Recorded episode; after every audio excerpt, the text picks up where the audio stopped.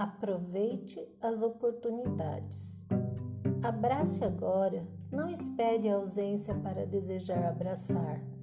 Converse olho nos olhos. Celular, TV, computador, tablet podem esperar.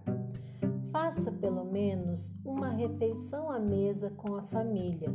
Um dia as cadeiras estarão vazias, restará somente lembranças. Assista uma boa série juntos. Comemore as conquistas, comemore as vitórias, comemore aniversários, comemore o estar junto de quem se ama. Faça algum projeto juntos, uma viagem, por exemplo, algo que traga significado de comunhão. Dê flores em vida, depois será tarde demais.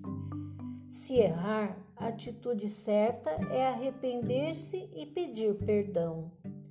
Diga as três palavras que mudam tudo.